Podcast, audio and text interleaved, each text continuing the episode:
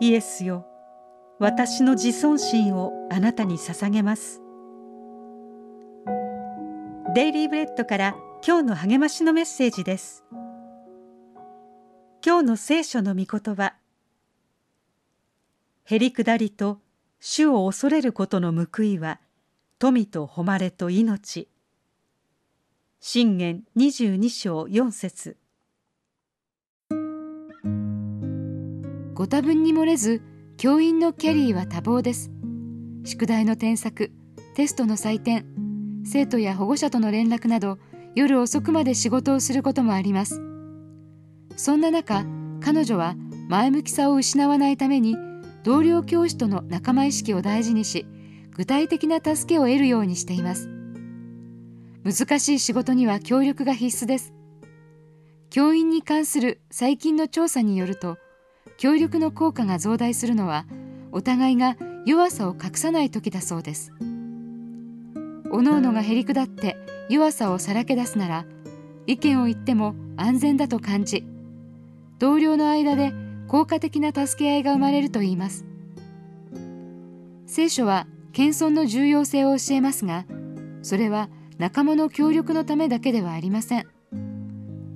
主を恐れるとは麗しく力強い全能の神と比較して自分を正しく理解することです。その報酬は富と誉れと命です。謙遜は世俗の価値ではなく神の目に実りあるとされる共同体生活に私たちを導きます。自分と同じく神の形をした信仰者の益を相互に求めるからです。富と誉れと命を獲得するために神を恐れるわけではありません。もしそうなら真の謙遜とは言えません。むしろご自分を虚しくしてしもべの姿を取られたイエスに倣うのです。そうすることで私たちは謙虚に協力して神の御業を担い合う体の一部になれます。神の栄光を表し命のメッセージを世界に伝えることができるのです。今日の目想のヒント。あなたにとって謙遜するとはどういうことですか？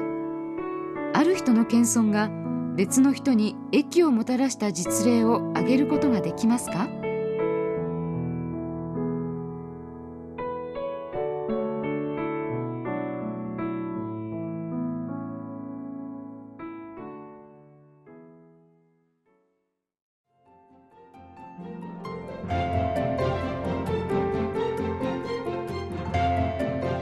今日のお話いかがでしたか？心に留まったことを Facebook などでシェアしませんか？御言葉を分かち合い元気の輪を広げましょう。太平洋放送協会の協力でデイリーブレッドがお送りしました。